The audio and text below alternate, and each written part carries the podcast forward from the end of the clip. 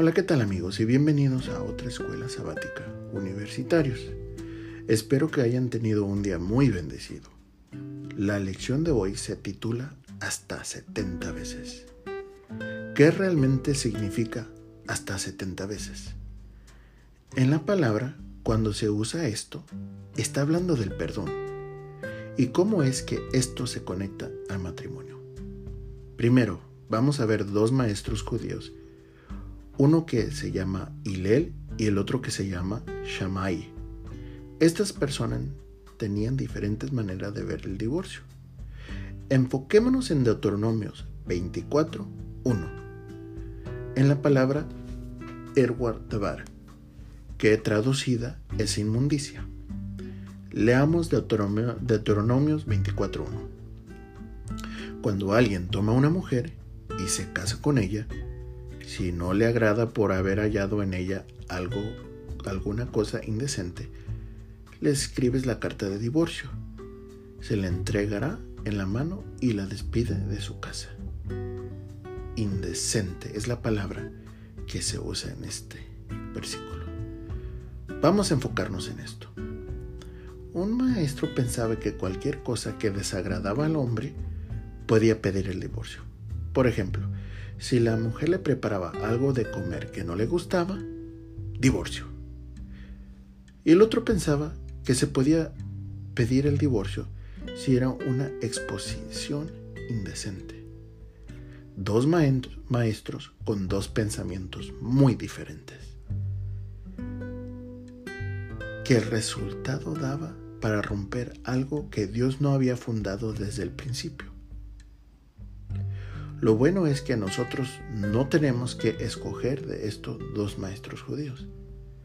Tenemos a nuestro maestro, que es Jesucristo. ¿Qué es lo que él pensaba sobre el divorcio?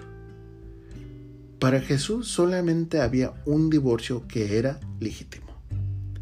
Este era el adulterio, que es algo grave. Recordemos que la ley mosaica decía si te hallaban en el acto del adulterio, te mataban. No hay perdón allí.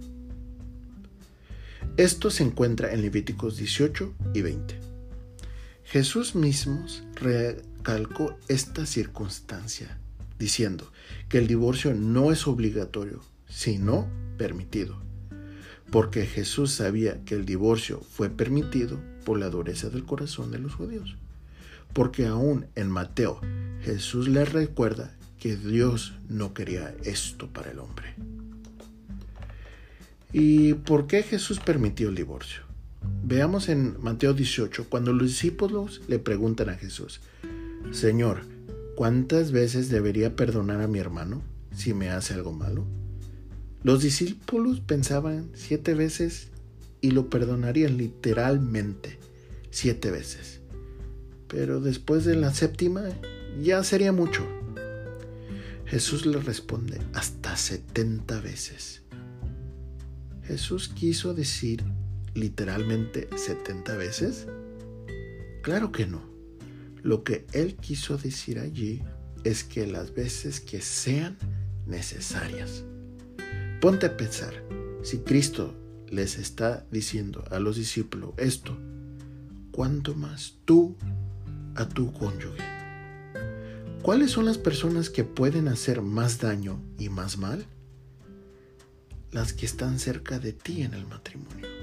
Si tú puedes perdonar a tu cónyuge que te puede hacer mucho más daño, cuánto más tu relación será fuerte.